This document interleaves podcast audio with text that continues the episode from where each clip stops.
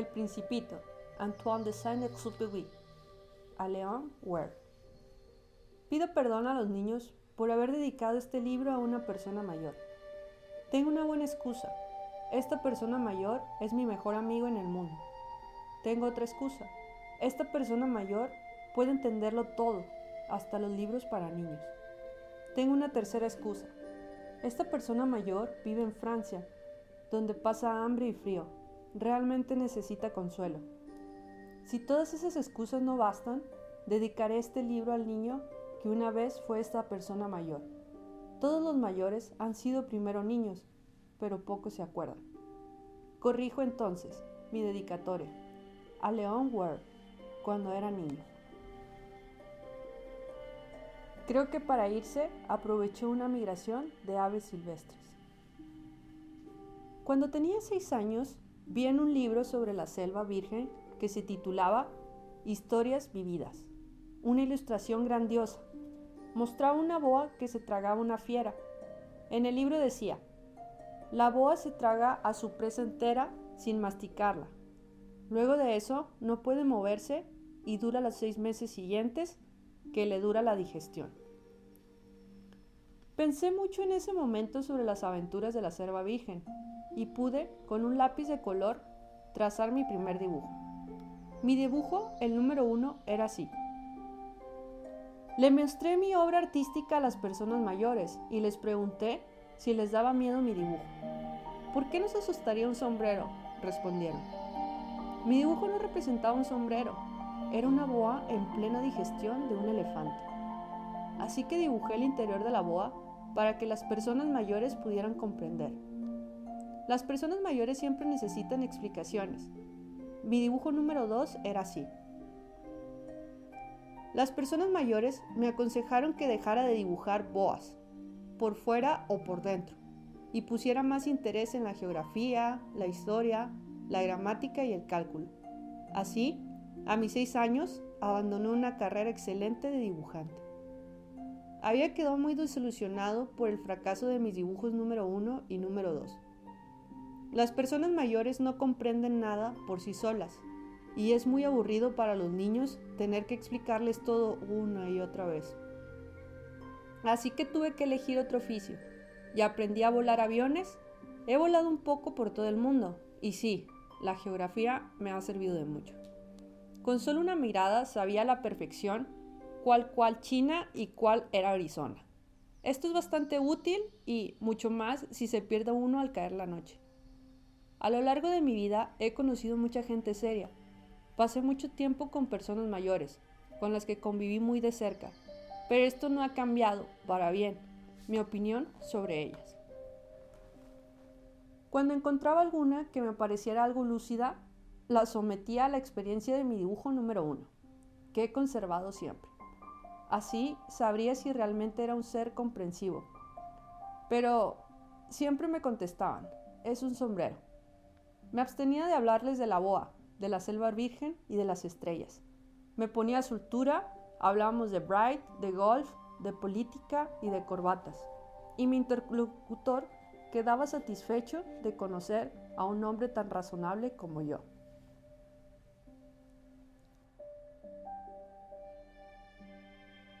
Capítulo número 2. Viví mi vida solo, sin nadie con quien hablar realmente, hasta que hace seis años tuve una avería en el desierto del Sahara. Algo se le descompuso al motor del avión. Como no iba nadie conmigo, ni mecánico ni pasajeros, me dispuse a realizar sola una muy difícil reparación. Era una cuestión de vida o muerte, pues solo tenía agua para ocho días. La primera noche dormí sobre la arena, a mil kilómetros del poblado más próximo. Estaba tan aislado como un náufrago en su balsa en medio del mar. Imaginé mi sorpresa cuando, al amanecer, me despertó una extraña vocecita que me decía, Por favor, dibújame un cordero. ¿Qué? respondí. Dibújame un cordero. Me paré de un salto, como azotado por un rayo. Froté mis ojos y miré a mi alrededor y vi a un hombrecito extraordinario que me miraba muy serio. Este es el mejor retrato que después de hacer de él, Aunque mi dibujo no es ciertamente tan encantador como el modelo, pero esa no es culpa mía. Las personas mayores me desanimaron de mi carrera de dibujante a la edad de 6 años y solo aprendí a dibujar boas abiertas y boas cerradas, nada más. Vi aquella aparición con los ojos muy abiertos de admiración. No hay que olvidar que estaba tal vez a mil kilómetros de distancia del lugar habitado más próximo. Y bueno, el muchachito no parecía ni perdido, ni muerto de cansancio, hambre, sed o miedo. No tenía en lo absoluto la apariencia de un niño perdido en el desierto. Y estaba a mil kilómetros del poblado más próximo. Cuando al fin pude, dije, pero, ¿qué haces por aquí? Y me respondió suavemente como si fuera algo muy importante. Por favor, dibújame un cordero. Cuando el misterio es muy impresionante, resulta imposible desobedecer. Por absurdo que pareciera, a casi mil kilómetros de distancia de algún lugar habitado y en peligro de morir de sed, saqué de mi bolsillo una hoja de papel y una pluma fuente. Recordé que había estudiado especialmente geografía, historia, gramática y cálculo, y le dije al muchachito, ya un poco enojado, que no sabía dibujar muy bien. No importa, respondió, dibújame un cordero. Como jamás había dibujado un cordero, le hice uno de los dos únicos dibujos que era capaz de hacer, el de la boa por fuera, y quedé estupefacto cuando me dijo, no, no, no quiero un elefante dentro de una serpiente, la serpiente es muy peligrosa y el elefante ocupa mucho espacio. En mi tierra es todo muy pequeño. Necesito un cordero. Dibújame un cordero. Le dibujé un cordero, lo miró fijamente y dijo, no, este está enfermo, haz otro. Volví a dibujar. Mi amigo sonrió con dulzura y me dijo, mira, este no es un cordero, es un carnero. Tiene cuernos. Volví a hacer mi dibujo, pero lo rechazó como los anteriores. Este es muy viejo, quiero un cordero que pueda vivir mucho tiempo. Mi paciencia se acababa y deseoso de comenzar a desarmar el motor, garabateé con rapidez este dibujo. Al mostrárselo le dije, esta es su caja, el cordero que quieres está dentro. Quedé sorprendido al ver el rostro de mi joven juez iluminó. Así es como lo quería. ¿Tú crees que necesite mucha hierba para este cordero? Mm, ¿Por qué? Porque en mi tierra todo es muy pequeño. Se inclinó hacia el dibujo y exclamó, Bueno, mm, no tan pequeño. Ahora está dormido. Fue así como conocí al principito. Capítulo número 3. Me tardé mucho en comprender de dónde venía. El principito, que me hacía muchas preguntas, nunca parecía oír las mías, fueron palabras dichas al azar las que poco a poco me fueron relevando todo. Así, cuando notó por primera vez mi avión, mm, no dibujaré mi avión por tratarse de un dibujo demasiado complicado para mí. Me preguntó, ¿qué cosa es esa?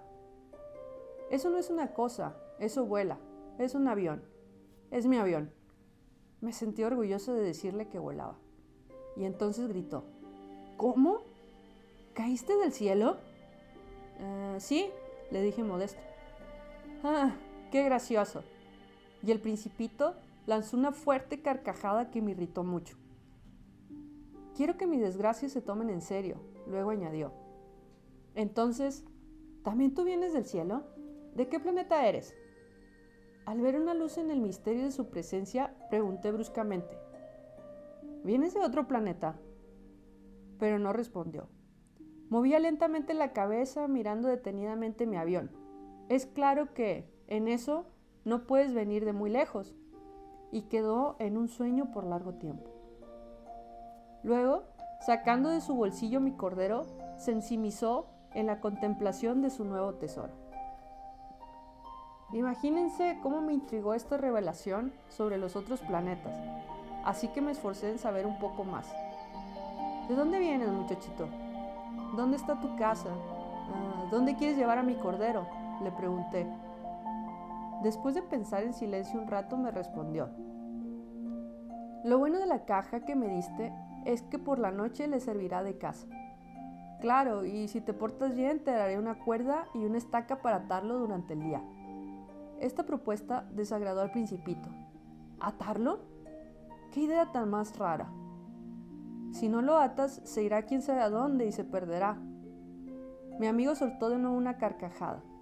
¿Y a dónde quieres que vaya? No sé, a cualquier parte, derecho, yendo al frente. Entonces el principito dijo con gravedad. No importa, mi tierra es tan pequeña. Y agregó, tal vez con un poco de melancolía. Derecho, yendo al frente, no se va muy lejos. Capítulo número 4. De esta manera supe la segunda cosa importante de su planeta. De origen, era no más grande que una casa. Eso no me asombra, muchacho. Sabía bien que además de los grandes planetas como la Tierra, Júpiter, Marte y Venus, a los cuales se les ha dado nombre, existen otros centenares de ellos, tan pequeños que es difícil distinguirlos aún con la ayuda de un telescopio. Cuando un astrónomo descubre uno de esos planetas, le da por nombre un número. Lo llama, por ejemplo, asteroide 3251. Tengo poderosas razones para pensar que el planeta del que viene el principito era el asteroide B612. Este asteroide fue visto solo una vez con el telescopio en 1909 por un astrónomo turco. Este astrónomo hizo una gran presentación de su descubrimiento en un Congreso Internacional de Astronomía, pero nadie le creyó por su manera de vestir. Así son las personas mayores. Por suerte, para la reputación del asteroide B612, un dictador turco impuso a su pueblo, so pena de muerte, las vestimentas europeas. Entonces, el astrónomo volvió a presentar su descubrimiento en 1920 y como lucía un traje muy elegante, todo el mundo aceptó su descubrimiento. Si les conté todos estos detalles sobre el asteroide B612 y hasta les he dicho su número, es por consideración a las personas mayores. A los mayores les gustan los números. Cuando uno les cuenta de un nuevo amigo, jamás preguntan lo más importante sobre él. Nunca se les ocurre preguntar cuál es su tono de voz, qué juegos prefiere, ¿Le gusta coleccionar mariposas? En cambio, preguntan, ¿cuántos años tiene? ¿Cuántos hermanos tiene? ¿Cuánto pesa? ¿Cuánto gana su padre? Solo con estos detalles creen poder conocerlo. Si le decimos a las personas mayores, vi una bella casa de tabique rosa con geranios en las ventanas y palomas en el tejado, jamás imaginarán cómo es esa casa. Es necesario decirles, Vi una casa que vale 100 mil pesos. Así exclamarán entusiastos. Oh, es muy hermosa.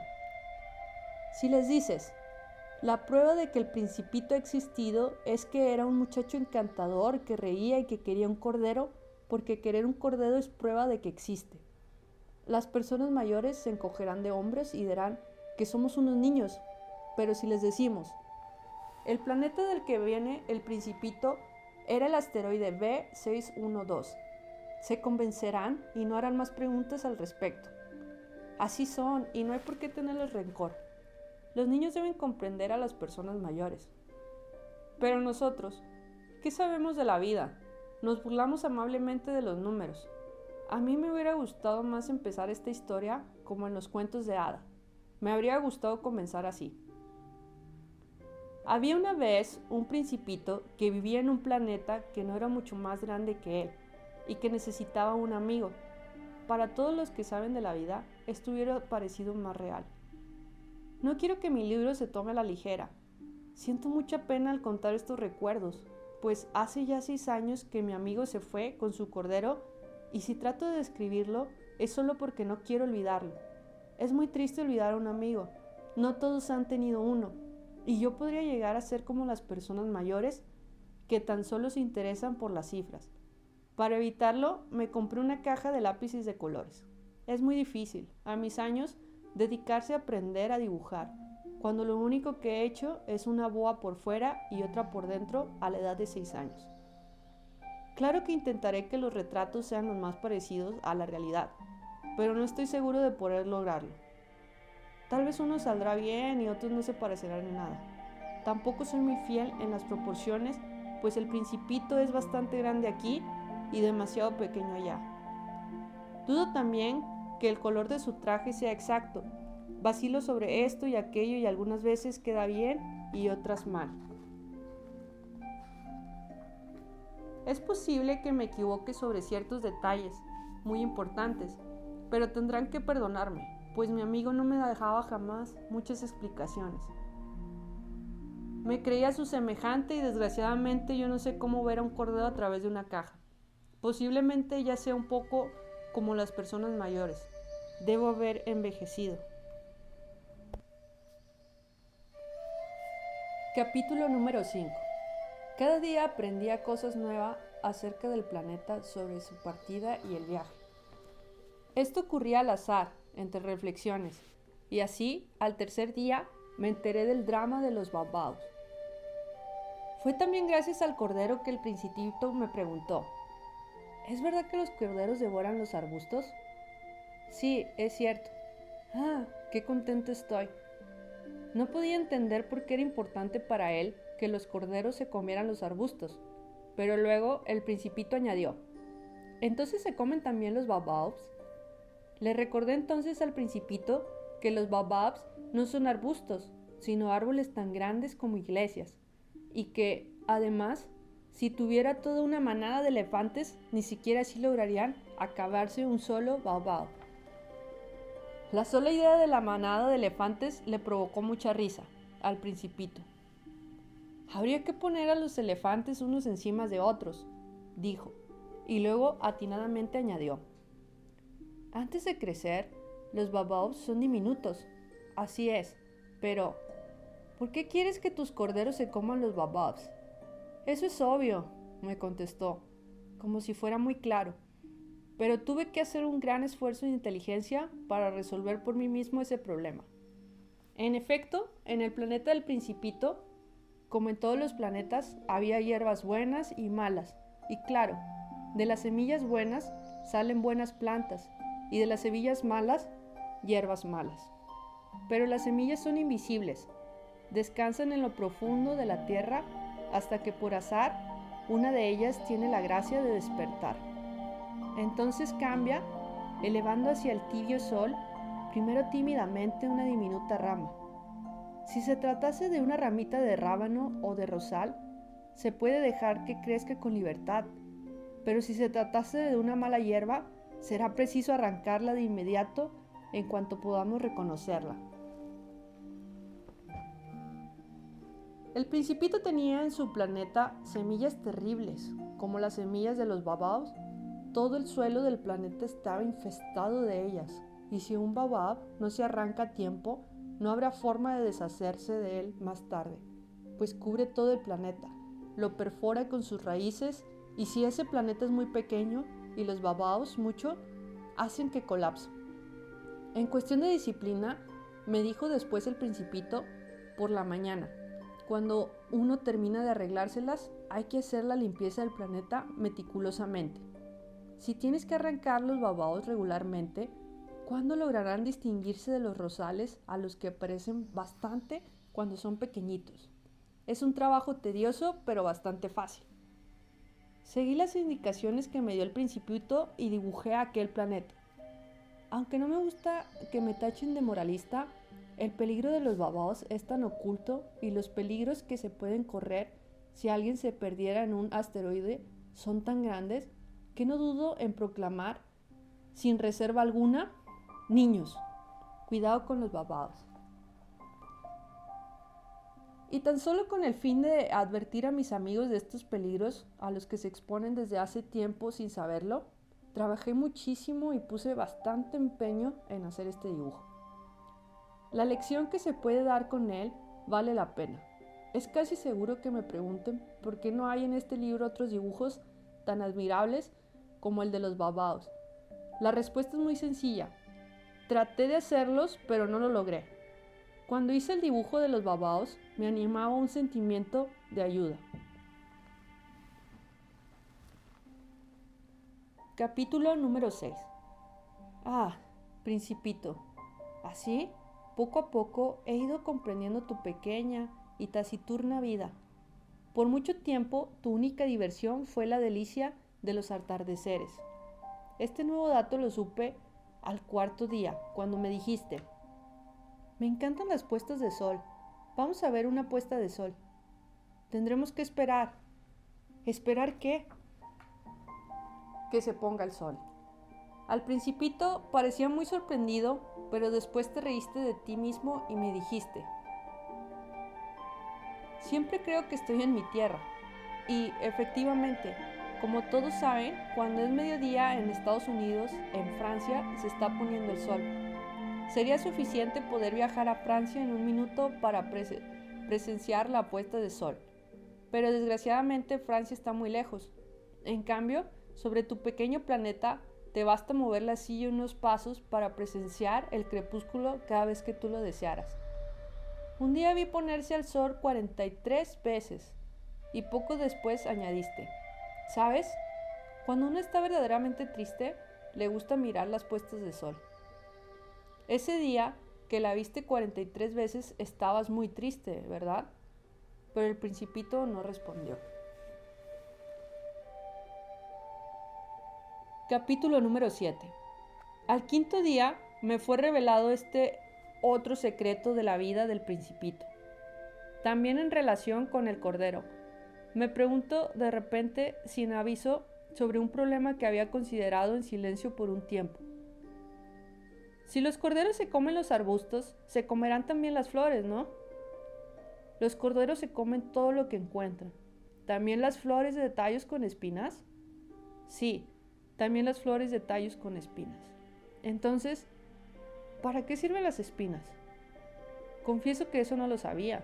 En ese momento estaba muy ocupado tratando de quitar un perno del motor, que estaba muy apretado. La falla comenzaba a parecerme de gravedad y el agua para beber se estaba agotando, lo que me hacía temer lo peor. ¿Para qué sirven las espinas? El principito no permitía que las preguntas que hacía se quedaran sin respuesta jamás. Irritado por la resistencia que me presentaba el perno, le respondí con lo primero que se me ocurrió. Las espinas no sirven de nada, son solo maldad de las flores. Oh. Y después de meditarlo me dijo con cierto dejo de rencor. No te creo. Las flores son débiles e ingenuas. Se defienden como pueden y creen que son muy malas con sus espinas. No, le respondí en aquel momento, pues me estaba diciendo a mí mismo, si este perno sigue sin ceder, lo sacaré de un martillazo. El principito interrumpió otra vez mis pensamientos. ¿Crees que las flores... No, no lo creo. Te respondí cualquier cosa para que te callaras. Tenía que ocuparme de cosas más serias. ¿De cosas serias? dijo mirándome desconcertado. Me veía con mi martillo en la mano, los dedos manchados de grasa, recostado sobre algo que le parecía horrible. Hablas como las personas mayores. Me avergonzó un poco, pero él impacable, añadió. Todo confundes, mezclas todo. Estaba verdaderamente enojado. Sacudía la cabeza y el viento agitaba sus cabellos dorados. Conozco un planeta donde vive un señor de rostro muy rojo, que jamás ha olido una bella flor, ni ha mirado una brillante estrella y que nunca jamás ha querido a nadie. En toda su vida no ha hecho más que sumas y todo el día repite sin cesar como tú. Soy un hombre serio, soy un hombre serio. Pues parece ser eso lo que llena de orgullo. Pero eso no es un hombre, es un hongo. ¿Un qué? Un hongo. El principito estaba tan desencajado de cólera. Hace millones de años que las flores tienen espinas y hace también millones de años que los corderos, a pesar de todas las espinas, se comen a las flores. ¿No es cosa muy seria investigar por qué las flores pierden el tiempo haciendo espinas que no les sirven para nada? ¿Es que no importa la guerra de los corderos y las flores? ¿No es esto más importante que las sumas de un señor gordo y colorado? ¿Y si yo sé de una flor única en el universo, que no existe en ningún lugar más que en mi planeta? Si yo sé que un buen día un corderillo puede aniquilarla sin darse cuenta, ¿no es esto realmente importante? El principito se puso rojo y continuó. Si alguien ama una flor, de la que solo existe un ejemplar entre millones y millones de estrellas, Y si bastase que la mire para que lo haga dichoso, puede decirse satisfecho. Mi flor está allá afuera, en algún lugar, pero si el cordero se la come, para esta persona sería como si de pronto todos esos millones de estrellas se apagaran. Y eso no parece importarte. El principito ya no pudo decir nada más y rompió en sollozos. Ya había caído la noche y yo ya había soltado las herramientas, pues ya no importaba nada en el martillo, el perno, la sed y la muerte. Había en el universo, en un planeta, el mío, en la Tierra, un principito a quien consolar. Lo tomé en mis brazos y mientras lo mecía le decía, la flor que quieres no corre peligro, te dibujaré un bozal para tu cordero y también una armadura para tu amada flor. No sabía qué decirle o cómo podía consolarlo y hacer que regresara de nuevo la confianza que había tenido en mí. Me sentía torpe. ¿Es tan misterioso el mundo de las lágrimas? Capítulo número 8 Aprendí muy pronto cómo era la flor. Siempre existieron en el planeta del principito flores sin gracia, adornados con una sola fila de pétalos que apenas ocupaban sitio y a nadie animaba. Aparecían sus brillos entre la hierba por la mañana y en la tarde se apagaban. Pero su flor un día germinó de una semilla venida, quién sabe de dónde, y el principito la había vigilado con esmero desde el primer día. Aquella ramita tan diferente a las que conocía podía ser una nueva especie de babao, pero la planta dejó muy pronto de crecer y comenzó a florecer. El principito vio cómo crecía un gran capullo y estaba por completo convencido de que tenía que salir de ahí a una gran aparición milagrosa. Pero la flor no acaba de mostrar toda su belleza, al abrigo de su envoltura verde. Elegía con cuidado sus colores, se vestía con lentitud y se ponía uno por uno sus pétalos. No quería parecer ajada como las amapolas, quería salir con todo el esplendor de su belleza. Ah, era muy coqueta aquella flor. Su misteriosa preparación demoraba días y días, hasta que una mañana, justo al salir el sol, se mostró espléndida. La flor, que había puesto tanto esmero en su belleza, dijo bostezando. Mil perdones, acabo de despertar, estoy toda despeinada.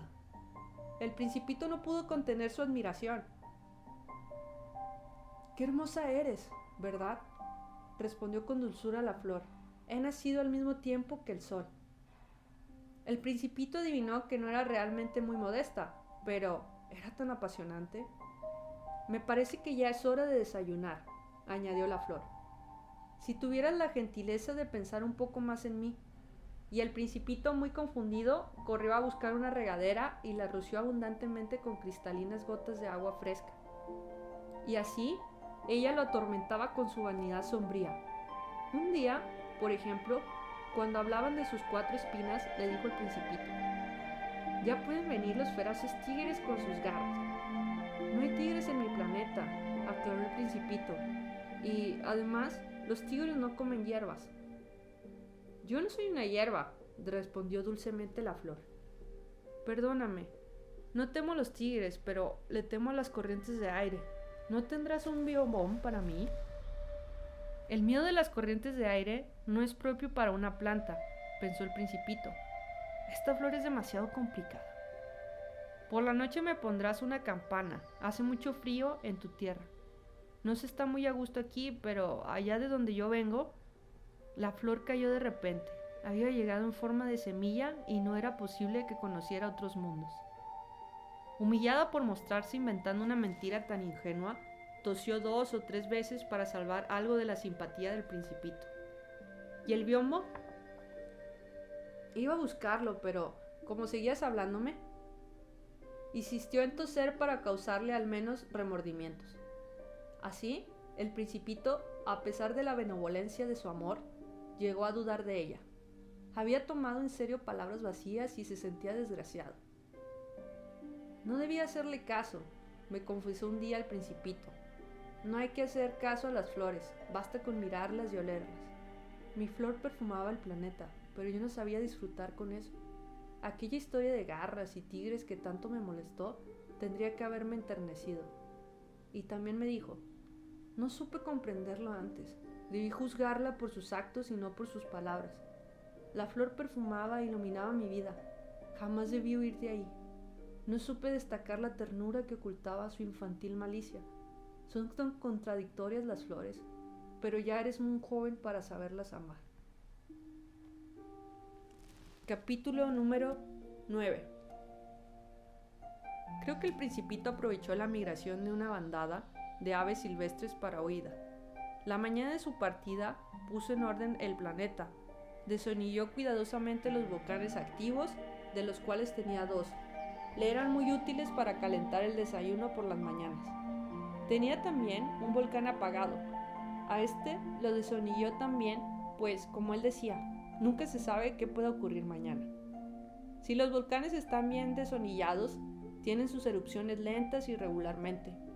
Las erupciones volcánicas son como el fuego de nuestras chimeneas. Es claro que en nuestra Tierra no es posible todo eso de desonillar los volcanes. Los hombres somos diminutos ante ellos. Por eso nos causan tantos problemas.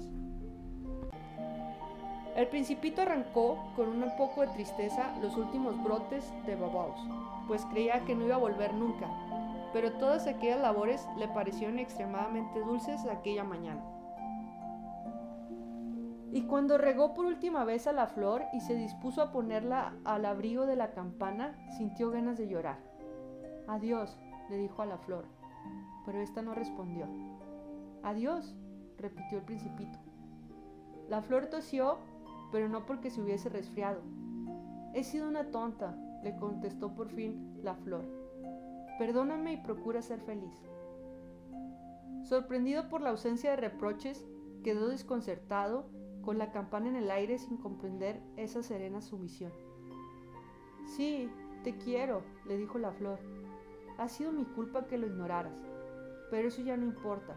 Tú te has sido tan tú has sido tan tonto como yo. Trata de ser feliz y deja de una vez esa campana. Ya no la quiero. Pero si el viento no estoy tan resfriado como para. El aire fresco de la noche me hará bien. Soy una flor. ¿Y los animales? Tendré que soportar dos o tres orugas si quiero conocer a las mariposas. Creo que son muy hermosas. Si no, ¿quién vendrá a visitarme? Tú estarás muy lejos y a las fieras no les tengo miedo. Yo tengo mis propias garras. Y le mostraba ingenuamente sus cuatro espinas. Luego añadió, ya no alargues más tu despedida. Si has decidido partir, vete de una vez. La flor no quería que la viera llorar, era muy orgullosa.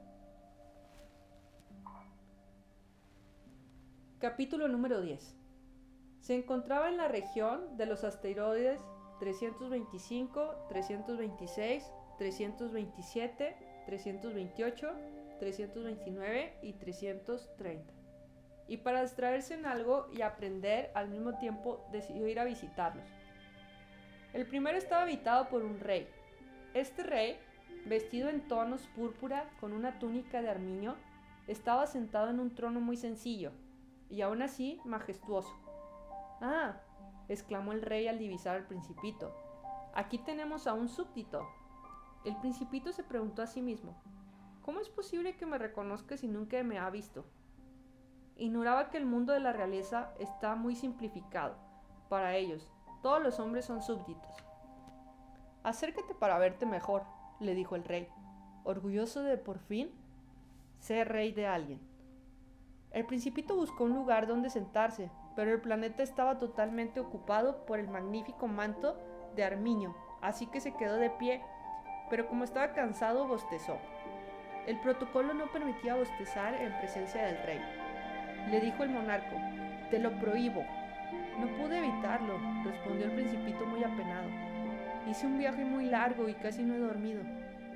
Entonces dijo el rey, te ordeno que bosteces.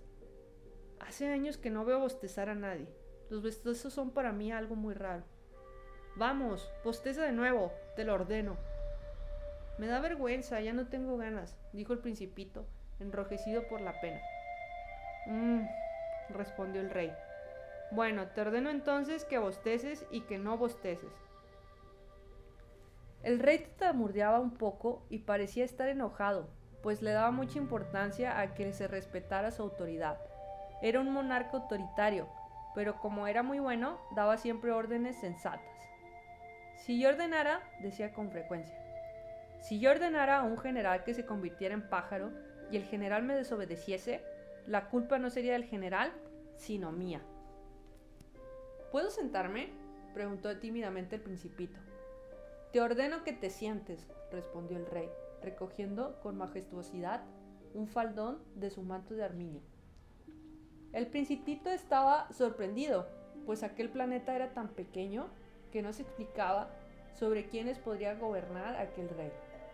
Señor, le dijo, perdóname si te pregunto. Te ordeno que me preguntes, se apresuró a, decir el rey. Señor, ¿sobre qué ejerce su poder real? Sobre todo, contestó el rey con gran canidez. ¿Sobre todo?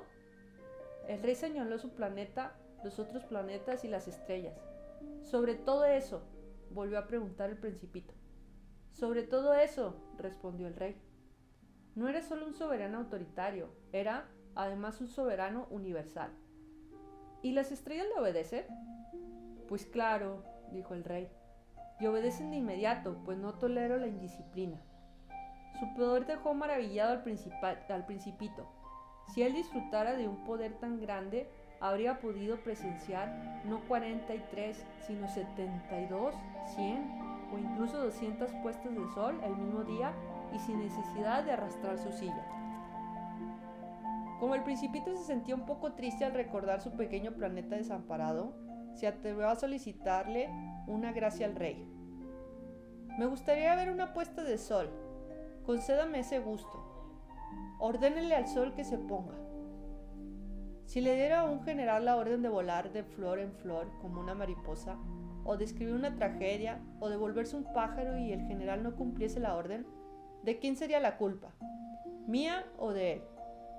La culpa sería de usted, le contestó el principito. Exactamente. Hay que pedirle a cada uno solo lo que cada uno puede dar, continuó el rey. La autoridad se basaba en la razón. Si le ordenaras a tu pueblo que se tira al mar, el pueblo se alzará en armas. Yo tengo derecho a exigir obediencia, porque mis mandatos son razonables. Y entonces mi puesta de sol, le recordó el principito, que jamás olvidaba sus preguntas una vez que las había hecho.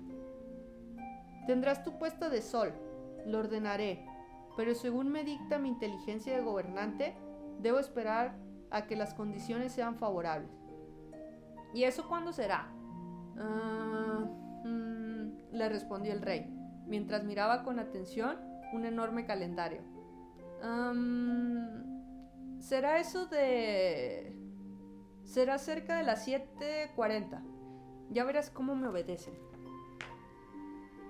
El principito bostezó, suspiraba por su supuesto de sol fallida y además ya se estaba aburriendo un poco.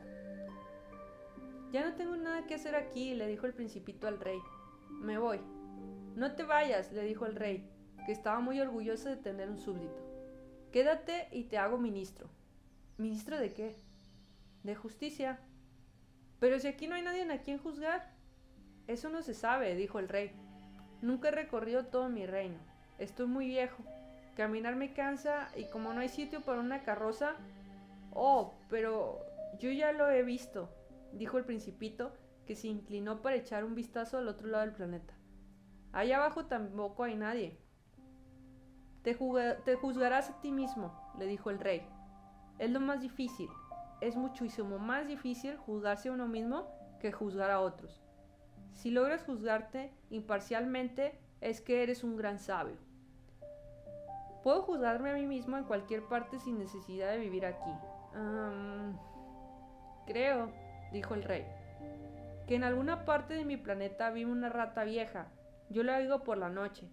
Tú podrás juzgar a esa rata vieja, la condenarás a muerte de vez en cuando.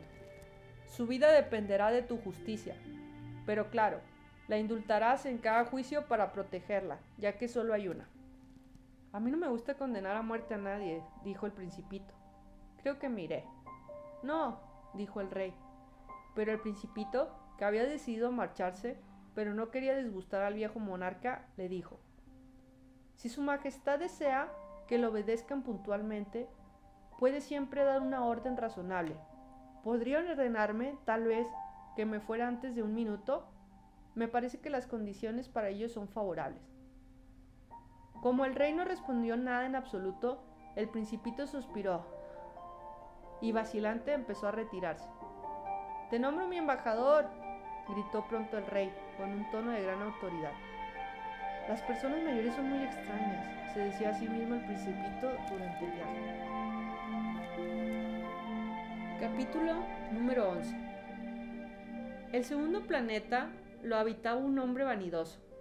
Sí, sí, un admirador viene a visitarme, gritó el hombre vanidoso al observar a lo lejos al principito. Para los vanidosos, todas las demás personas son admiradores. Buenos días, dijo el principito. ¿Qué sombrero tan fantástico tiene? Es para saludar a los que me aplauden, le respondió el vanidoso. Por desgracia, nunca pasa nadie por aquí. ¿Aplauden? preguntó sin comprender el principito. Golpea tus manos una con otra, le pidió el vanidoso. El principito aplaudió y el vanidoso lo saludó tímidamente quitándose el sombrero. Esto parece más divertido que la visita al rey, dijo para sí el principito, que siguió aplaudiendo mientras el vanidoso volvía a saludarlo quitándose el raro sombrero. A los cinco minutos de aplauso, el principito se cansó de aquel juego monótono. ¿Qué hay que hacer para que el sombrero se quede en su lugar? Preguntó con interés el principito. Pero el vanidoso no lo escuchó. Los validosos solo, solo, escuchan los halagos. Tú me admiras mucho, ¿verdad? Le preguntó el vanidoso al principito. ¿Qué significa admirar? Admirar significa reconocer que soy el hombre más guapo, el mejor vestido, el más adinerado y el más inteligente de este planeta. Pero si estás solo en tu planeta, Concédeme ese favor, admírame de todas maneras. Bueno, te admiro, dijo el principito, encogiéndose de hombros. Pero, ¿de qué te sirve? Y el principito se marchó. Decididamente, las personas mayores son muy extrañas, pensaba seriamente el principito mientras se retiraba. Capítulo número 12. El tercer planeta estaba habitado por un bebedor, fue una visita muy breve, pues el principito se sintió muy agobiado en ese planeta. ¿Qué haces ahí? preguntó el principito al bebedor, que estaba sentado en silencio ante un sinfín de botellas, unas vacías y otras llenas. Bebo, respondió el bebedor con un tono sombrío. ¿Y por qué bebes? siguió preguntando el principito. Para olvidar. ¿Para olvidar qué? inquirió el principito conmovido. Por olvidar mi vergüenza, confesó el bebedor bajando tristemente la cabeza. ¿Vergüenza de qué? insistió el principito con deseo de ayudarle. Vergüenza de que bebo.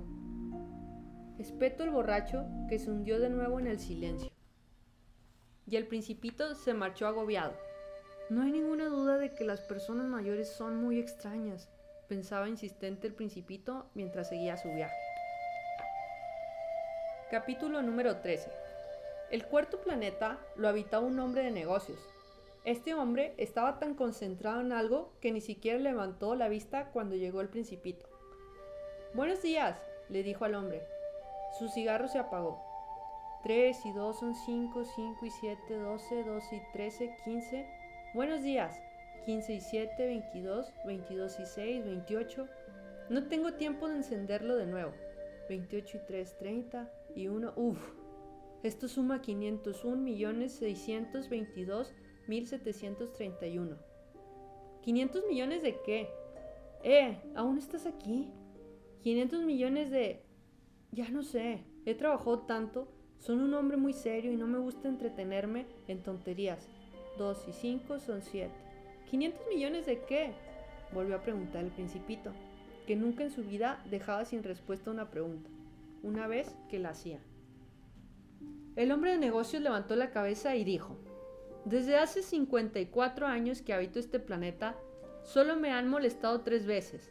La primera fue hace 22 años y fue un abejorro que cayó aquí. Yo sabes de dónde. Ha sido un ruido insoportable y me hizo cometer cuatro errores en una suma. La segunda vez fue una crisis de reumatismo hace ya 11 años. No hago ningún ejercicio, pues no tengo tiempo de andar vagando en la calle. Soy un hombre muy serio. Y la tercera vez, mm, esta es la tercera vez, decía entonces, 501 millones. ¿Millones de qué? El hombre de negocios comprendió que no había esperanza alguna de que lo dejaran en paz. El principito, millones de esas diminutas cosas que alguna vez se ven en el cielo. ¿Moscas? No, cosas que brillan. ¿Abejas? No, unas cosas doradas que hacen delirar a los algazanes. Yo soy un hombre serio y no tengo tiempo de delirar. Ah, estrellas. Eso mismo, estrellas. ¿Y qué haces tú con 500 millones de estrellas? Son 501 millones 622 mil 731. Yo soy un hombre serio y exacto. ¿Y qué haces con todas esas estrellas? ¿Qué hago con ellas? Sí, nada, las poseo. ¿Todas esas estrellas son tuyas? Sí. Yo he visto un rey que... Los reyes no poseen nada. Reina, es muy diferente. ¿Y de qué te sirve poseer las estrellas? Me sirve para ser rico. Mm, ¿Y de qué te sirve ser rico? Me sirve para comprar más estrellas cuando alguien las descubra. Este, se dijo el principito, razona poco más o menos que el borracho. Aún así le siguió preguntando. ¿Y cómo es posible poseer estrellas? ¿De quién son las estrellas? contestó el hombre de negocios. No sé, de nadie. Entonces son mías, puesto que he sido el primero a quien se le ha ocurrido la idea de poseerlas. Y eso basta. Naturalmente, si te encontraras con un diamante que nadie reclama, el diamante sería tuyo, si encontraras una isla que no le pertenece a nadie, la isla sería tuya. Si eres el primero en tener una idea y la, y la patentas, nadie puede usarla, pues es tuya. Las estrellas son mías, puesto que nadie antes que yo ha pensado en poseerlas. Eso es verdad, dijo el principito. ¿Y qué haces con ellas? Las admiro, las cuento y las recuento una y otra vez, contestó el hombre de negocios. Es muy difícil, pero yo soy un hombre serio. El principito no quedó completamente satisfecho. Si yo poseo una bufanda, puedo ponérmela en el cuello y llevármela. Si soy dueño de una flor, puedo cortarla y llevármela también. Pero tú no puedes llevarte las estrellas. Pero puedo ponerlas en un banco. ¿Cómo puedes hacerlo? Solamente escribo en un papel el número de estrellas que poseo y lo guardo bajo llave en un cajón. ¿Y eso es todo? Es suficiente. es divertido, pensó el principito. Es incluso bastante poético, pero no es algo muy serio. El principito tenía un concepto de las cosas serias muy diferentes al concepto que tenían las personas mayores. Yo, dijo el principito, tengo una flor a la que riego todos los días. Poseo tres volcanes a los que desonillo todas las semanas. También me ocupo del volcán que se está extinguiendo, pues nunca se sabe lo que puede ocurrir. Así que es útil para mis volcanes y para mi flor que yo los posea. Pero tú, tú no eres útil en lo absoluto para las estrellas que dices poseer. El hombre de negocios abrió la boca, pero no encontró una respuesta. El principito abandonó aquel planeta. Las personas mayores, decididamente, son asombrosas, se decía a sí mismo con sencillez durante el viaje.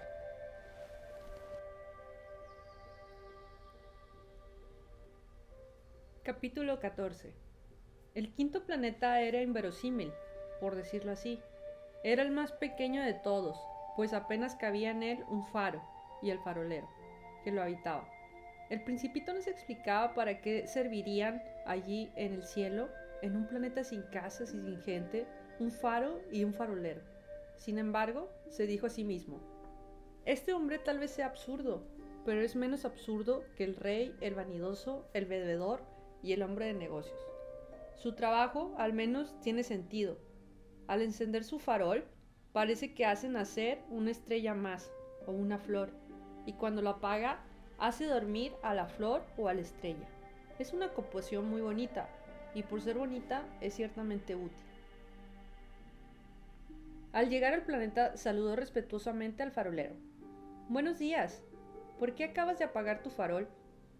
Es la consigna, respondió el farolero. Buenos días. ¿Y qué es la consigna? Apagar mi farol.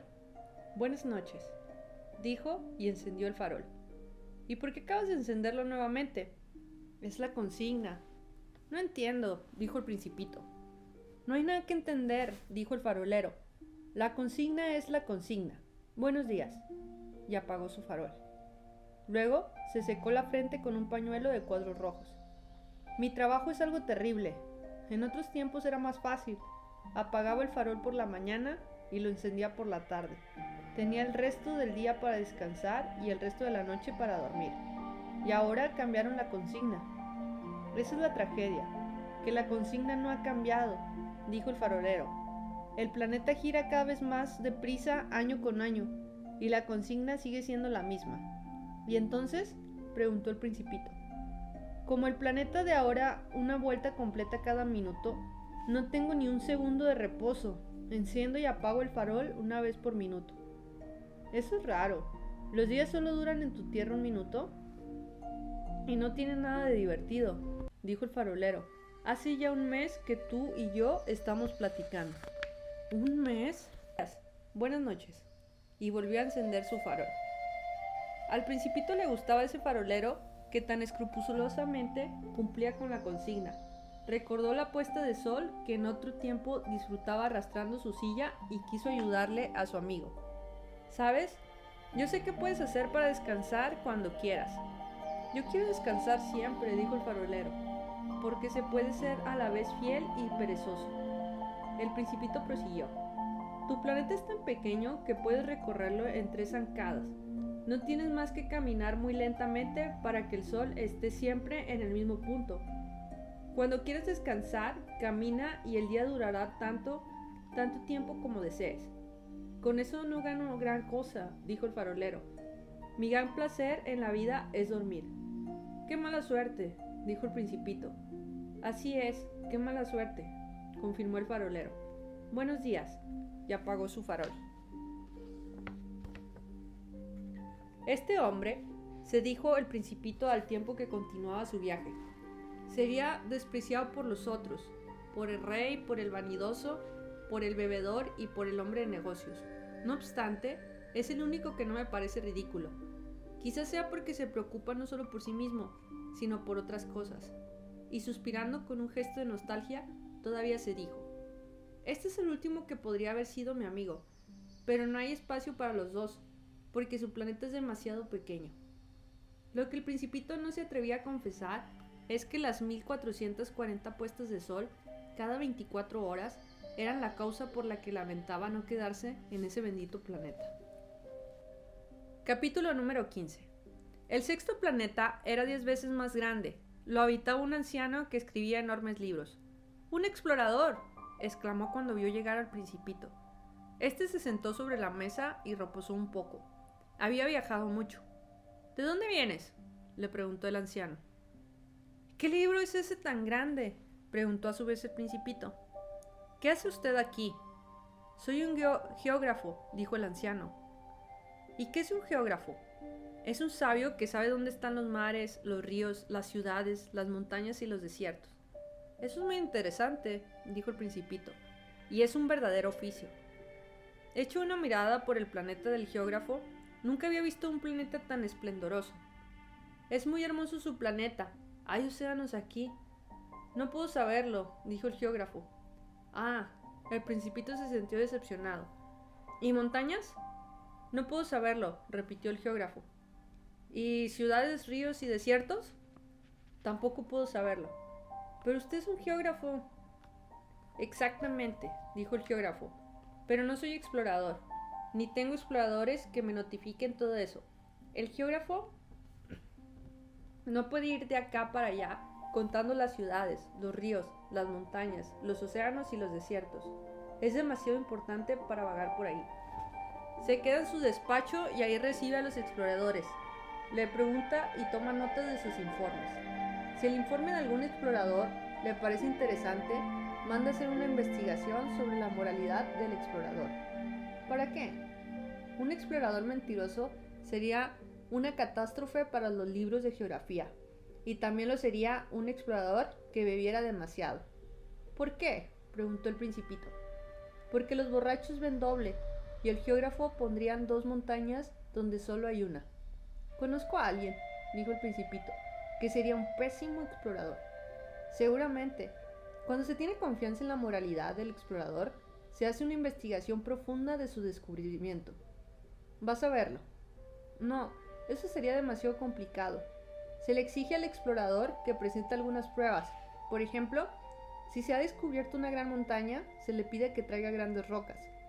Súbitamente el geógrafo sintió una gran emoción. Pero, si tú vienes desde muy lejos, tú eres un explorador. Anda, descríbeme tu planeta.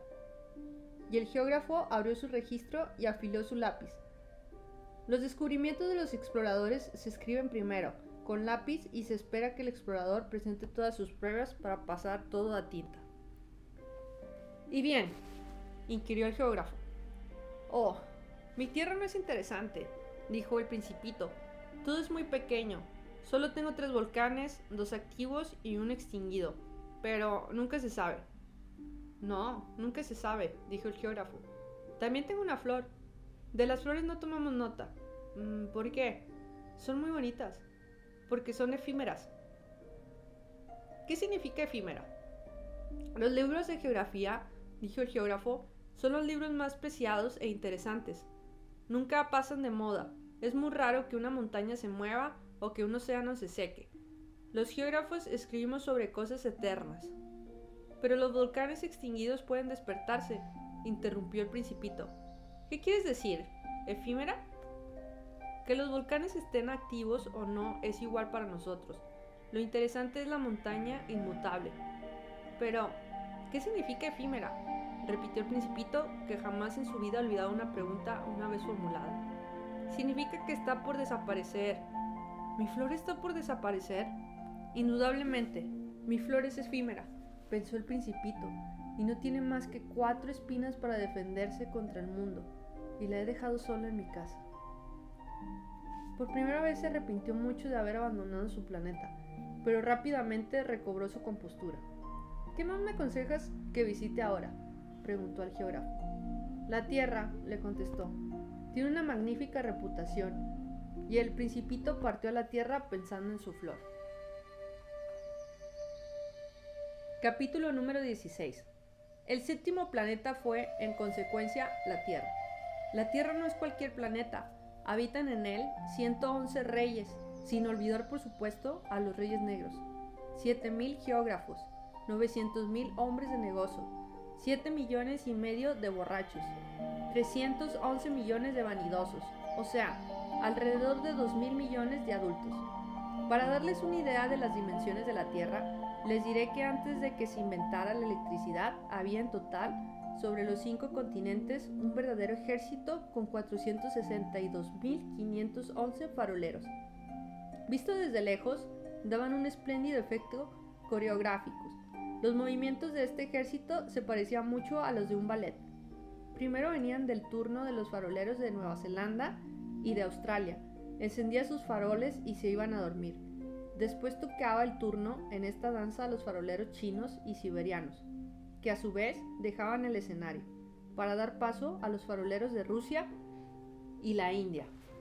Después a los de África y Europa. Y al final a los de América del Sur y América del Norte. Jamás se equivocaban en el orden entrada en escena. Era grandioso. Solo el farolero del único farol del Polo Norte y su colega del único farol del Polo Sur tenían una vida de pereza y tranquilidad, pues solo trabajaban dos veces al año.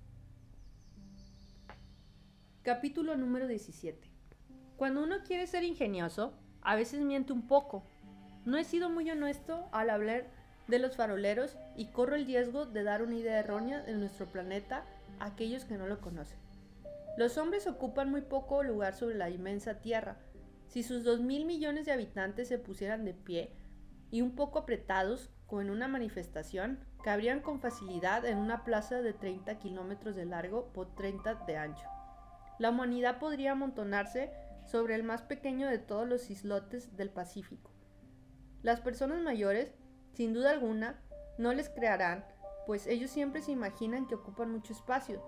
Se creen importantes, como los babobs. Les dirán que hagan el cálculo. Eso les gusta, porque adoran las cifras.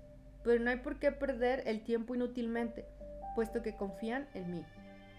Una vez que llegó a la Tierra, el principito quedó sorprendido de no ver a nadie. Tenía miedo de haberse equivocado de planeta, cuando de repente una cosa alargada de color de la luz de la luna se revolvió en la arena. Buenas noches, dijo el principito. Buenas noches, respondió la serpiente. ¿En qué planeta estoy? preguntó el principito. En la Tierra, en África, respondió la serpiente. Ah, ¿y no hay nadie sobre la Tierra? Esto es un desierto, y en los desiertos no hay nadie. La Tierra es muy grande, dijo la serpiente. El principito se sentó y miró con añoranza hacia el cielo. Me pregunto, dijo, si las estrellas siempre están brillando para que cada uno pueda algún día encontrar la suya, mira mi planeta, está justo encima de nosotros, pero qué lejos está. Qué hermoso es, dijo la serpiente. ¿Y qué vienes a hacer a la tierra? Tengo problemas con una flor, dijo el principito. Ah, y se quedaron callados. ¿Dónde están los hombres? preguntó por fin el principito. Se está un poco solo en el desierto. También se está solo donde hay hombres, afirmó la, la serpiente. El principito la miró un largo rato y le dijo, Eres un animal muy raro, delgado como un dedo, pero soy más poderoso que el dedo de un rey, le dijo rápidamente la serpiente. El principito sonrió. No te veo muy poderoso, ni siquiera tienes patas, ni siquiera puedes viajar. Puedo llevarte más lejos que un barco, dijo la serpiente. Se roscó al tobillo del principito como una pulsera de oro. Aquel que yo toco lo hago regresar a la tierra de donde salió. Pero tú eres puro decoración y vienes de una estrella. El principito no dijo nada. Me da lástima, dijo la serpiente. Tan frágil en esta dura tierra, inhóspita. Si algún día extrañas tu planeta, puedo ayudarte. Puedo. Oh, dijo el principito. Te entiendo, pero ¿por qué hablas con enigmas? Porque los resuelvo todos, dijo la serpiente, y se quedaron en silencio. Capítulo número 18. El principito cruzó aquel desierto y en él solo encontró una flor de tres pétalos, una flor sin gracia. Buenos días, dijo el principito. Buenos días, dijo la flor. ¿Dónde están los hombres? preguntó cortésmente el principito. La flor, que alguna vez vio pasar una caravana, le dijo, ¿Los hombres? No hay más de seis o siete, me parece. Los vi hace ya muchos años y nunca he sabido dónde encontrarlos. El viento lo pasea, no tiene raíces, y eso les dificulta su vida. Adiós, dijo el principito. Adiós, dijo la flor. Capítulo número 19. El principito subió a la cima de una montaña muy alta. Las únicas montañas que él conocía eran sus tres volcanes que le llegaban a las rodillas. Bastante con decir que el volcán extinguido lo utilizaba como taburete. Desde una montaña tan alta como esta, dijo para sí, podré ver todo el planeta y a todos los hombres, pero no alcanzó a ver más que las plantas de algunos cerros.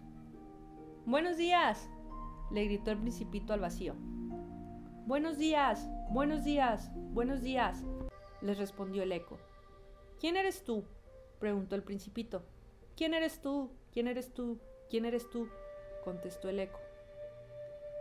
Quiero que sean mis amigos. Estoy solo, siguió el principito. Estoy solo, estoy solo, estoy solo, repitió el eco. ¿Qué planeta más raro? pensó el principito. Es seco, puntiagudo y salado. Y los hombres no tienen imaginación, solo repiten siempre lo que se les dice. En mi tierra tenía una flor, siempre la primera en hablar. Capítulo 20 Pero ocurrió que el principito, después de atravesar arenas, rocas y nieves, descubrió por fin un camino. Y los caminos conducen siempre a la morada de los hombres. Buenos días, dijo. Era un jardín lleno de rosas. Buenos días, dijeron las rosas. El principito las miró. Se parecían tanto a su flor. ¿Quiénes son ustedes? preguntó absorto. Somos las rosas, respondieron todas. Ah, gritó el principito, y se sintió muy desdichado. Su flor le había dicho que era la única de su especie en todo el universo, y ahora tenía ante sus ojos más de cinco mil, todas semejantes en un solo jardín. Si estuviera viendo esto, se decía el principito, se sentiría mortificada, tosería mucho y simularía morir para escapar al ridículo, y yo tendría que curar sus falsas dolencias, pues sería capaz de dejarse morir realmente solo para humillarme a mí también. Y luego continuó diciéndose, me creía especial al poseer una flor única y resulta que no tengo más que una rosa ordinaria. Eso y mis tres volcanes que apenas llegan a las rodillas. Uno de ellos quizás está extinguido para siempre. Realmente no soy un gran príncipe y entiendo sobre la hierba. El principito lloró.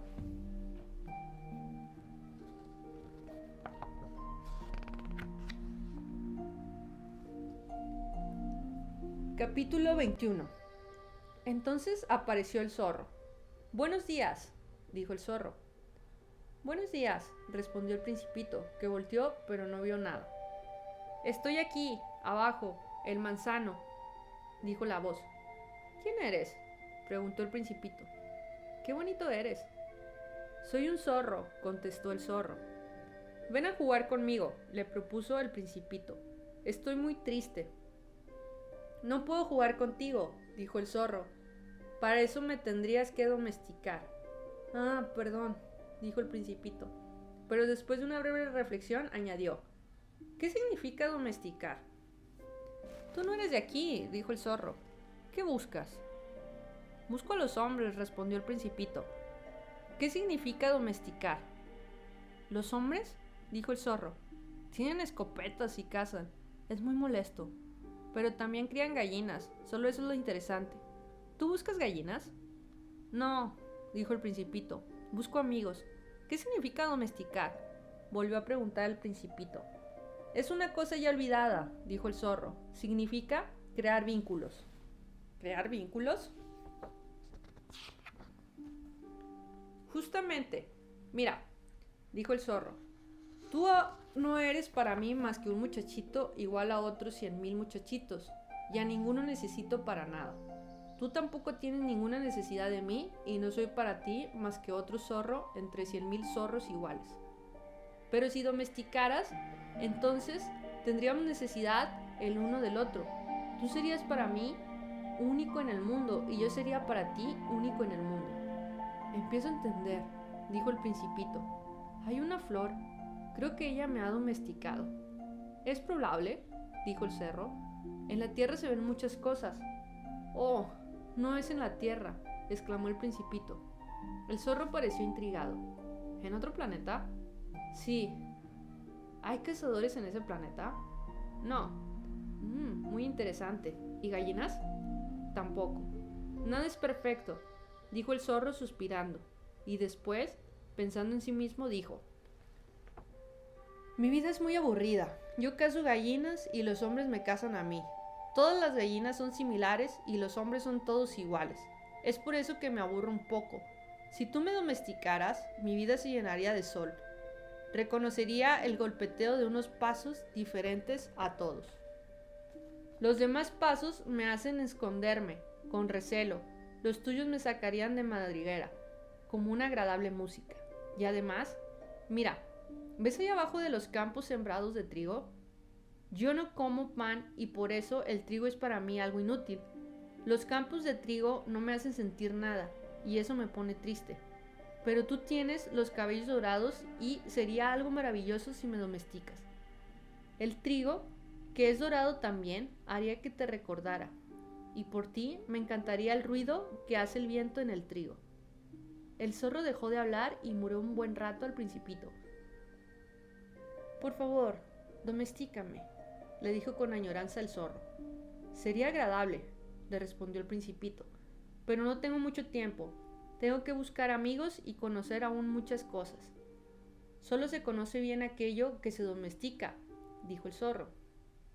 Los hombres ya no tienen tiempo de conocer nada. Lo comparan todo hecho en las tiendas y como no hay tiendas donde se vendan amigos, los hombres ya no tienen amigos. Si quieres un amigo, domestícame. ¿Qué debo hacer? preguntó el principito. Debes tener mucha paciencia, respondió el zorro. Al principio te pondrás a cierta distancia, así, por allá. Yo te miraré con el rabillo de los ojos y tú no me hablarás. El lenguaje está lleno de malos entendidos. Así, cada día podrás sentarte un poco más cerca y será mejor que llegues siempre a la misma hora. Si llegaras, por ejemplo, a las 4 de la tarde, comenzaría a ser feliz desde las 3. Cuando más se acerque la hora, más feliz me sentiría. A las 4 me sentiré agitado e inquieto y me diré así la felicidad que siento. Pero si vienes a cualquier hora, nunca sabré cuándo preparar mi corazón. Los ritos son necesarios. ¿Qué es un rito? inquirió el principito. Es también algo ya olvidado, dijo el zorro. Es lo que hace que un día no sea igual a otro y que una hora sea diferente a otra. Entre los cazadores, por ejemplo, hay un rito. Los jueves bailan con las muchachas del pueblo. Así los jueves son días maravillosos en los que puedo ir de paseo hasta los viñedos. Si los cazadores bailaran cualquier día, todos los días serían iguales y no habría vacaciones para mí. Fue así como el principito domesticó al zorro, pero pronto tuvo que partir. Ah, dijo el zorro, voy a llorar. Es tu culpa, le dijo el principito. Yo no quise hacerte daño, pero insististe en que te domesticara. Así es, dijo el zorro. Y llorarás, dijo el principito. Claro. No ganas nada. ¿Gano? dijo el zorro. La belleza del color del trigo, y luego añadió. Ve a visitar a las rosas. Comprenderás que la tuya es única en el mundo. Cuando vuelvas a decirme adiós, te regalaré un secreto. El principito fue a visitar a las rosas y les dijo No son nada, ni en nada se parecen a mi rosa. Nadie las ha domesticado, ni ustedes han domesticado a nadie. Son como antes, era el zorro, que nada se diferenciaba de otros cien mil zorros. Pero yo lo hice mi amigo, y ahora es único en el mundo. Las rosas se sentían incómodas al oír al principito, que continuó hablándoles. Son muy bellas, pero están vacías, y nadie daría la vida por ustedes. Cualquiera que las vea puede creer que mi rosa es igual a cualquiera de ustedes, pero ella sabe que es más importante que todos ustedes, porque yo le he regalado, porque yo la he regado, porque ha sido a ella a la que abrigué. El principito se fue a visitar a las rosas y le dijo No son nada, ni en nada se parecen a mi rosa. Nadie las ha domesticado, ni ustedes han domesticado a nadie. No son como antes, era el zorro, que nada se diferenciaba de otros cien mil zorros. Pero yo lo hice mi amigo, y ahora es único en el mundo. Las rosas se sentían incómodas al oír al principito, que continuó hablándoles. Son muy bellas, pero están vacías y nadie daría la vida por ustedes. Cualquiera que las vea puede creer que mi rosa es igual a cualquiera de ustedes, pero ella sabe que es más importante que todas ustedes, porque yo la he regado, porque ha sido a ella a la que abrigué con la campana, porque yo le maté los gusanos, salvo dos o tres que se hicieron mariposas, y es a ella a la que yo he oído quejarse, alabarse y algunas veces hasta callarse, porque es mi rosa. Entonces volvió el zorro. Adiós, le dijo. Adiós, le dijo el zorro. Este es mi secreto, que no puede ser más simple. Solo con el corazón se puede ver bien. Lo esencial es invisible para los ojos. Lo esencial es invisible para los ojos, repitió el principito para recordarlo. Lo que hace más importante tu rosa es el tiempo que has pasado con ella. Es el tiempo que has pasado con ella, repitió el principito para recordarlo. Los hombres han olvidado esta verdad, dijo el zorro, pero tú no debes olvidarla. Eres responsable para siempre de lo que has domesticado. Eres responsable de tu rosa. Soy responsable de mi rosa, repitió el principito con el fin de recordarlo. Capítulo 22 Buenos días, dijo el principito. Buenos días, respondió el guardavia. Capítulo 22 Buenos días, dijo el principito. Buenos días, respondió el guardavia. ¿Qué haces aquí? le preguntó el principito. Pongo a los viajeros en grupos de mil y despacho a los trenes que los llevan, tanto los que van como los que vienen. Y un tren muy rápido e iluminado llegó rejuriendo como un trueno, haciendo temblar la estación del guardavía. Tiene mucha prisa, dijo el principito. ¿Qué buscan? Ni el maquinista de la locomotora sabe eso, dijo el guardavia. Un segundo tren, muy rápido e iluminado, rugió en la otra dirección. Ya regreso, preguntó el principito.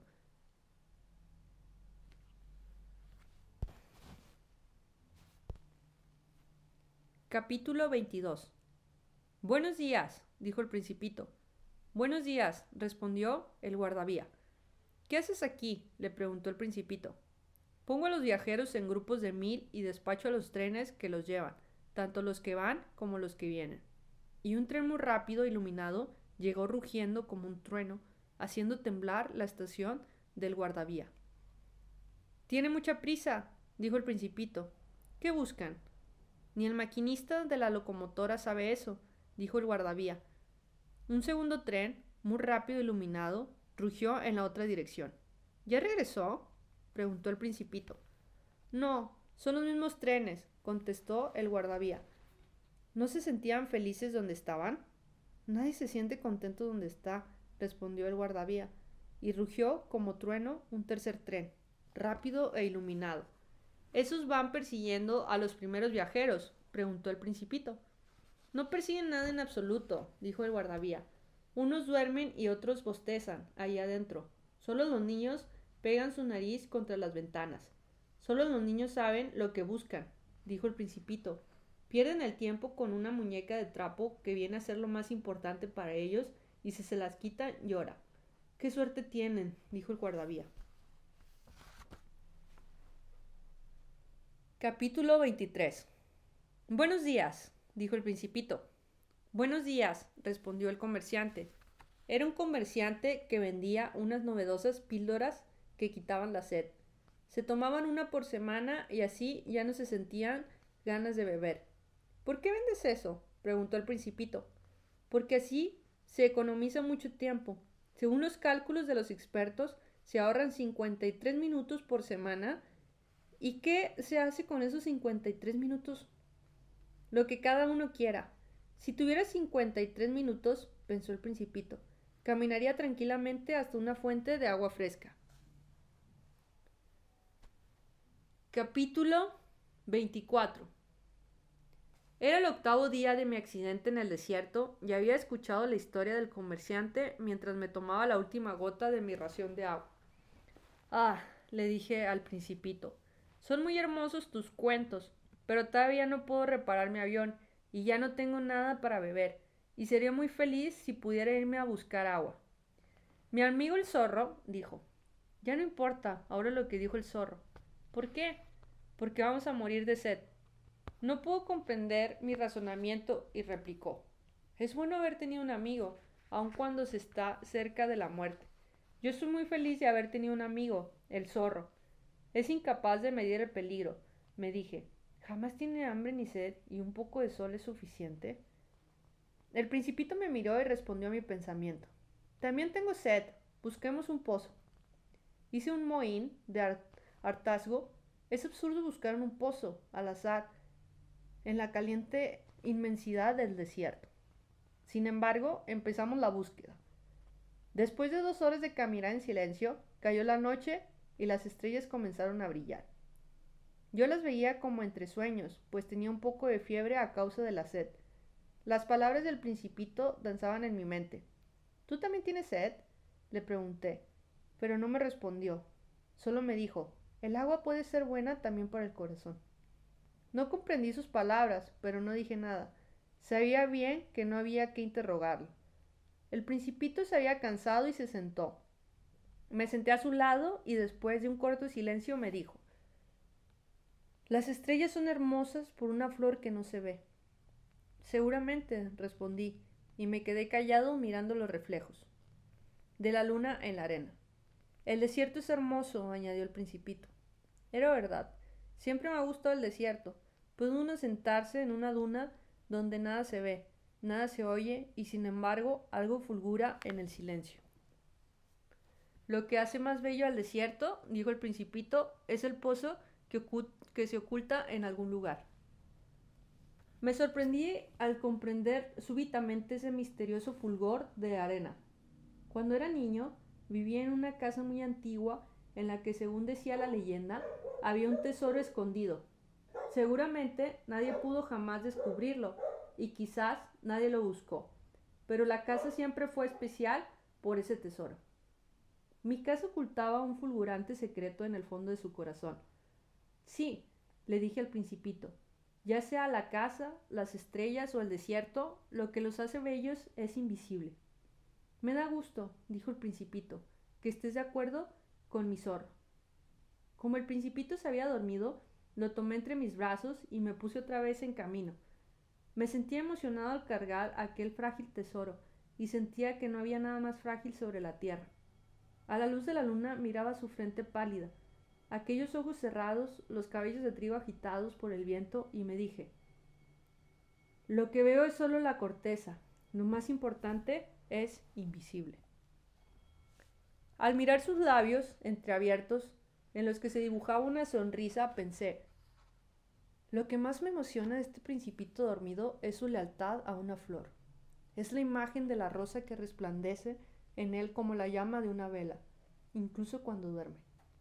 Y lo sentí más frágil aún. Pensaba que a las velas hay que protegerlas de una racha de vientos que pueden apagarlas. Seguí caminando y cerca del amanecer descubrí un pozo. Capítulo 25 Los hombres, dijo el principito, se meten en los trenes rápidos sin saber a dónde van ni lo que desean. Solo se apresuran y dan vueltas. Luego añadió, eso no vale la pena. El pozo que se encontraba, que nos encontramos, no se parecía para nada a los pozos del Sahara. Esos pozos solo son agujeros en la arena. El que hallamos nosotros se parecía al pozo de un pueblo, pero ahora obvio que por ahí no había ningún pueblo, y por eso me parecía estar soñando. Es algo extraño, le dije al principito. Este pozo lo tiene todo, la polea, el cubo y la cuerda. Se rió mientras tocaba la cuerda, haciendo que se moviera la polea, que gimió como una veleta oxidada cuando el viento cambia de dirección. Oyes, dijo el principito. Despertamos al pozo y nos canta. No quería que el principito hiciera ningún esfuerzo y le dije, yo lo haré, eso es muy pesado para ti. Lentamente subí el cubo hasta el borde del pozo, donde quedó firme y seguro. En mi cabeza seguía oyendo el canto de la polea y veía temblar al sol en el agua agitada de la superficie del cubo. Quiero beber de esta agua, dijo el principito. Dame un poco. Entonces comprendí claramente lo que estaba buscando él. Levanté el cubo hasta sus labios y el principito bebió con los ojos cerrados. Todo aquello era hermoso, como una fiesta. El agua era algo más que un alimento que había nacido de la caminata bajo las estrellas, del canto de la polea, del esfuerzo de mis brazos. Era un regalo para el corazón. Cuando era niño, las luces del árbol de Navidad, la música de la misa de medianoche, la cordialidad de las sonrisas, todo eso hacía que resplandeciera mi regalo de Navidad.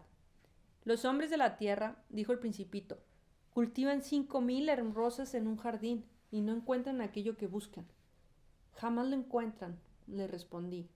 Y sin embargo, aquello que buscan podría encontrarlo en solo una rosa o en un poco de agua del pozo. Sin duda, le dije. Y el principito añadió, pero los ojos nos hacen ciego cuando hay que buscar con el corazón. Había saciado mi sed y me sentía bien. La arena del amanecer, con su color de miel, levantaba mi ánimo y me hacía sentir feliz. ¿Por qué habría de sentir tristeza? Es necesario que cumplas tu promesa, dijo con dulzura el principito, que otra vez estaba sentado junto a mí. ¿Qué promesa? Saqué de la bolsa mis bocetos. El principito los miró y dijo riendo. Tus babaos parecen coles. Oh, y yo que me enorgullecía tanto de mis babaos. Las orejas de tu zorro parecen cuernos no son demasiado largas, y volvió a sonreír. Eres muy injusto, Yo solo sabía dibujar boas desde afuera y desde adentro. Oh, todo estará bien, dijo el principito. Los niños entienden. Dibujó entonces un bozal y se lo entregué con el corazón hecho un nudo. Tú tienes planes que ignoro, le dije, pero no respondió a mi afirmación. ¿Sabes? me dijo. Mañana hará un año de mi llegada a la Tierra. Y después de un silencio añadió. Caí muy cerca de aquí. El principito se sonrojó y otra vez, sin entender por qué, sentí una extraña tristeza. Aún así, se me ocurrió decirle, entonces no fue casualidad que te encontrara hace ocho días, cuando paseaba por aquí, a mil kilómetros del poblado más cercano. Volvías al punto donde caíste, ¿verdad? El principito enrojeció nuevamente. Entonces añadí vacilante. Por el aniversario. El principito se ruborizó otra vez. Aunque nunca respondía, su rubor indicaba sin duda una respuesta afirmativa. Ah, le dije, temo que... Ahora debes trabajar. Vuelve a tu máquina. Yo te esperaré aquí. Vuelve mañana por la tarde. Pero yo no me sentía tranquilo y me acordaba del zorro. Si uno se deja domesticar, queda expuesto a llorar un poco. Capítulo 26 A un lado del pozo estaban las ruinas de un viejo muro de piedra. Cuando volvía de mi reparación al día siguiente por la tarde, vi desde lejos al principito sentado en lo alto de lo que quedaba del muro, con las piernas colgando. Escuché que hablaba. ¿No recuerdas? ¿No es aquí exactamente? Y alguien le respondía sin duda, porque él replicó, Sí, sí, es el día, pero no es este lugar. Seguí caminando hacia el muro, pero no veía ni oía a nadie más. Sin embargo, el principito volvió a hablar. Claro, podrás ver dónde comienza mi huella en la arena. Solo tienes que esperar. Estaré, estaré ahí esta noche. Ya estaba a veinte metros de distancia y continuaba sin ver con quién hablaba. Después de un silencio, el principito dijo de nuevo Tienes un buen veneno. ¿Estás segura de que no sufrirá mucho? Me detuve con el corazón galopando, sin querer comprender. Ahora vete, dijo el principito. Quiero volver abajo. Dirigí la mirada hacia el pie del muro e instintivamente di un brinco hacia atrás. Una serpiente de esas amarillas que matan a una persona en menos de 30 segundos se erguía en dirección al principito. Mientras metía la mano al bolsillo para sacar mi revólver, apresuré el paso, pero al oírme la serpiente se deslizó por la arena con mucha rapidez y con gran habilidad. Se escurrió entre las piedras con un suave ruido metálico. Llegué junto al muro y a tiempo para recibir a mis brazos al principito, que estaba pálido como la nieve. ¿Pero qué historia es esta? ¿Platicas también con las serpientes? Le quité su eterna bufanda dorada, le humedecí las sienes y le di de beber, sin atreverme a preguntarle nada. Me miró gravemente y rodeó mi cuello con sus brazos. Sentí latir su corazón como el de un pajarillo que muere herido por una escopeta. Me alegra, dijo el principito, que hayas encontrado la falla en tu máquina. Así podrás regresar a tu tierra. Como sabes, Justamente venía a decirte que a pesar que no lo esperaba, logré terminar de reparar mi máquina. No respondió a la pregunta, pero añadió También vuelvo yo hoy a mi planeta. Luego agregó con melancolía Es mucho más lejos y más difícil. Empezaba a darme cuenta de que algo extraordinario pasaba en ese momento. Estreché al principito entre mis brazos como se abraza a un niño pequeño, y aún así me pareció que se me escapaba y descendía sin remedio hacia un abismo sin que pudiera yo hacer nada para detenerlo. Su mirada seria se perdía en la lejanía. Tengo tu cordero y tu caja, le dije, y tengo también tu bozal. Él sonreía melancólicamente. Esperé un buen rato y poco a poco sentí que entraba en calor. Tuviste miedo. Lo tuvo, sin duda, pero sonrió dulcemente. Esta noche voy a tener aún más miedo. Me abrazó la helada sensación de algo que sabe irreparable. Comprendí que no soportaría la idea de no volver a oír nunca más su alegría, su alegre risa, que era para mí como una fuente en el desierto. Quiero oír otra vez tu sonrisa. Pero él me dijo sin escucharme. Esta noche hará un año. Mi estrella estará precisamente encima del lugar donde caí el año pasado. No es cierto, le interrumpí, que todas estas historias de serpientes, de aniversarios y de estrellas es solo una pesadilla. Pero el principito no respondió a mi pregunta y solo dijo, lo esencial nunca se ve, ¿cierto? Es lo mismo que la flor. Si te gusta una flor que habita en una estrella, te gustará mirar al cielo por la noche, pues todas las estrellas habrán florecido. Es indudable. Es como el agua, la que me diste beber, gracias a la polea y a la cuerda. Era como música. ¿Te acuerdas qué buena era? Sí, es cierto. Por la noche mirarás las estrellas. Mi casa es muy pequeña para que pueda señalarte dónde está. Así es mejor. Mi estrella será para ti una más de entre todas ellas. Así te gustará mirar todas las estrellas, todas serán tus amigas y además te haré un regalo. Y rió una vez más. Ah, muchachito, muchachito, cómo me gustaría oír tu risa. Mi regalo será ese precisamente como el agua.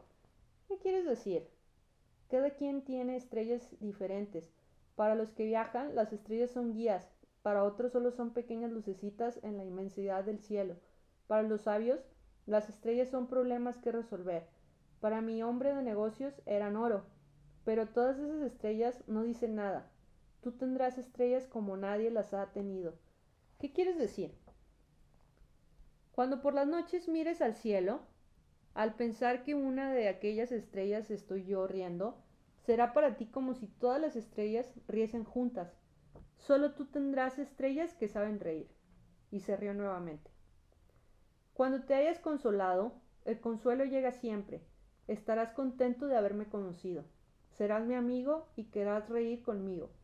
Entonces, algunas veces abrirás tu ventana para reír conmigo y tus amigos se asombrarán de verte reír mirando el cielo. Tú les dirás, las estrellas me hacen reír siempre y ellos creerán que estás loco y siempre te haré esa broma. Y se rió otra vez. Será como si en vez de estrellas te hubiese regalado una gran cantidad de cascabeles que saben reír. Una vez más dejó oír su risa espléndida y luego se puso muy serio. Esta noche no vengas, no te dejaré. Parece que estoy enfermo, parece que me muero, pero no será así. No vale la pena que vengas a ver eso. No te dejaré. Pero el principito estaba preocupado. Te lo digo también por la serpiente. No debe morderte. Las serpientes son malas y a veces muerden por gusto. He dicho que no te dejaré, pero algo lo tranquilizó. Aunque es cierto que no tienen veneno para una segunda mordida, aquella noche lo vi ponerse en camino. Cuando lo alcancé, marchaba con paso rápido y decidido, y solo me dijo Ah, ahí estás. Me tomó de la mano para decirme preocupado Has hecho mal. Te embargará la pena. Pareceré que estoy muerto, pero no será verdad. No contesté nada. ¿Comprendes? Es demasiado lejos y no puedo llevar este cuerpo, que pesa mucho para el viaje. Yo seguía mudo. Es como una corteza vieja que debe abandonarse. No hay por qué llorar por las cortezas viejas. Yo no decía nada.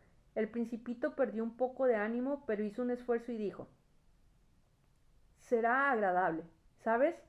Yo miraré también las estrellas. Para mí, todas serán pozos con poleas oxidadas. Todas las estrellas me darán de beber. Yo seguí mudo. Será muy divertido. Tú tendrás 500 millones de cascabelitos y yo 500 millones de pozos. El principito enmudeció también. Estaba llorando. Es ahí, deja que vaya solo. Se sentó porque tenía miedo, pero me dijo, ¿sabes? Mi flor, soy responsable, y es tan frágil y tan inocente. Solo tiene cuatro espinas para defenderse contra todo el mundo. Me senté, ya no podía estar de pie. Ahí está, eso es todo. Vaciló un instante, luego se levantó y dio un paso. Ya no pude moverme. Un relámpago largo y amarillo centelló en su tobillo. Quedó inmóvil al instante, tragándose un grito. Luego cayó lentamente como caería un árbol, sin hacer el menor ruido a causa de la arena. Capítulo 27 Ahora se cumplen ya seis años de esto. Jamás he contado esta historia. Todos mis compañeros se alegraron de encontrarme vivo. Me notaron triste, pero yo les dije, es el cansancio. Al correr del tiempo me ha consolado un poco, pero no del todo. Sé que ha vuelto a su planeta, pues al amanecer no encontré su frágil cuerpo, que no era en realidad tan pesado, y disfruto por la noche al escuchar a las estrellas que suenan como 500 millones de cascabelitos. Pero hay algo que me preocupa. Al